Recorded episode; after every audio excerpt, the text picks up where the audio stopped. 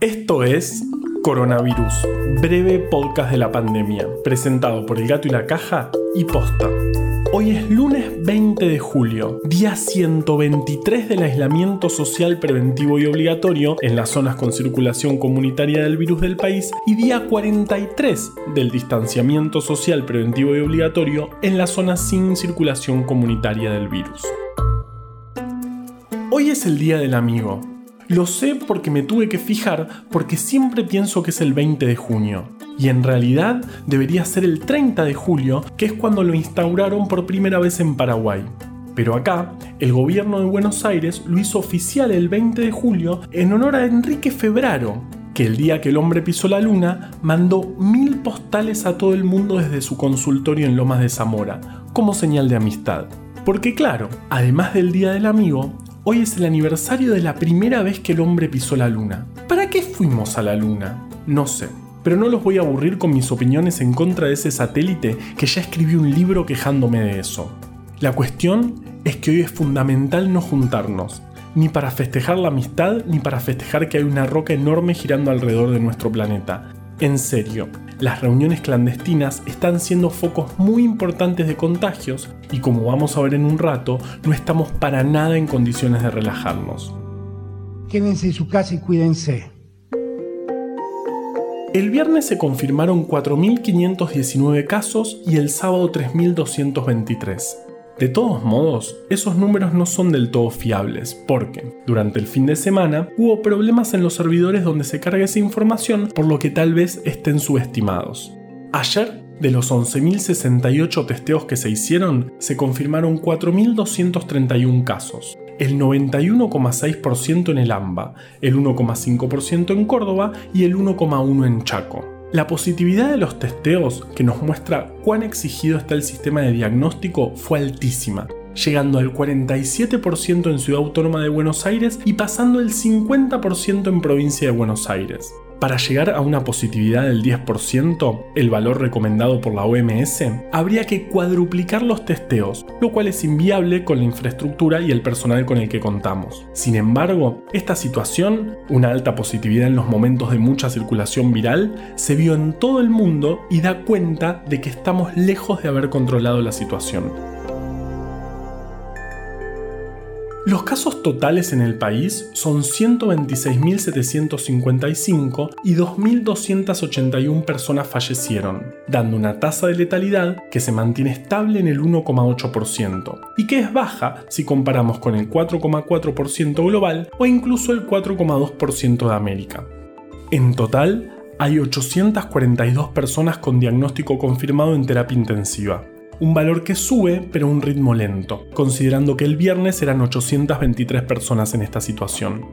El porcentaje de ocupación total de estas camas es del 54,6% a nivel nacional y del 65% en el AMBA, es importante destacar que los cuadros graves suelen complicarse a los 7 días de comenzar los síntomas. Si a eso le sumamos el tiempo que pasa desde el contagio a la confirmación, el impacto de lo que hagamos se ve en la ocupación de las terapias intensivas alrededor de 20 días después. Dicho de otro modo, si ahora relajamos todas las medidas y nos dejamos de cuidar, al principio va a parecer que está todo bien, pero en 20 días la situación puede ser otra muy distinta.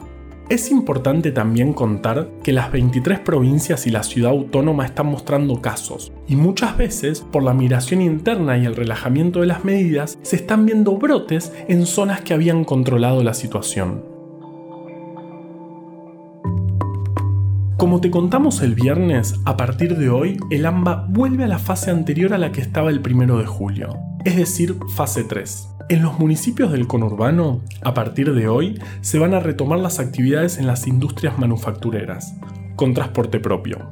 A partir del miércoles, los comercios de cercanía y a partir del lunes que viene, las actividades profesionales y de estética, como las peluquerías, cosa que no saben lo bien que me viene porque ya parezco un nerd dental, aunque sin ser colorado, porque al parecer los nerd eran colorados. También escribí un libro sobre eso. es el mismo libro, de hecho. en Cava, a partir de hoy, quedan habilitados los comercios de cercanía, los templos y entre las 18 y las 10 la actividad física, todo según el último número del DNI. Esto se va a hacer observando la evolución de los casos y eventualmente tendremos que volver atrás, como lo están haciendo varias ciudades del mundo en lo que el gobernador de la provincia de Buenos Aires llamó cuarentena intermitente. ¿Qué vamos a hacer de acá en adelante? Creo que vamos a pasar a una cuarentena intermitente. Tenemos circulación comunitaria sostenida en varios puntos del país. Es importante no relajarnos, no abandonar las medidas de cuidado, usar tapaboca y usarlo bien y mantener la distancia. En caso de tener síntomas, no subestimarlos y contactar al sistema de salud. Y en caso de confirmar la enfermedad, avisarle a aquellas personas con quienes estuvimos en contacto las últimas 48 horas.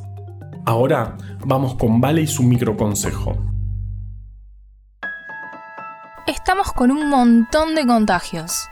Queremos salir, sí, pero no es momento. Siempre que puedas, quédate en casa. Cuidémonos. ¿Qué quieren que les diga? A mí la historia de las postales no me gusta, así que me inventé mi propia efeméride que conecta el Día del Amigo con la llegada del hombre a la luna. Para mí, es en honor a Michael Collins, que se quedó en la nave controlando que todo esté bien para que después de un rato de dar saltitos en condiciones de baja gravedad, Neil Armstrong y Buzz Aldrin puedan volver a la Tierra. Eso es un amigo. A él le dediqué mi libro. Y a él también le dedicamos este podcast. Pudimos traer al cantante James Taylor aquí.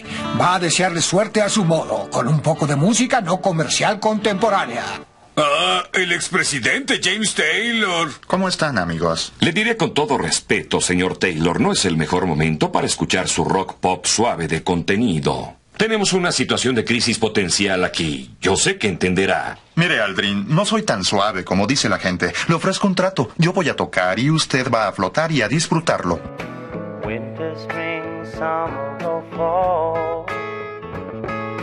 All you got to do is call. And I'll be there.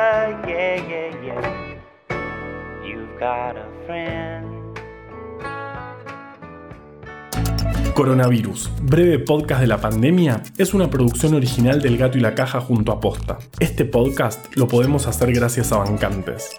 Ayúdanos a bancar esas iniciativas en elgatoylacaja.com barra bancar. Si querés leer historias que te van a volar la cabeza, conseguí Breve Atlas Anecdótico de la Ciencia en elgatoylacaja.com barra tienda. Yo soy Juan Manuel Carballeda.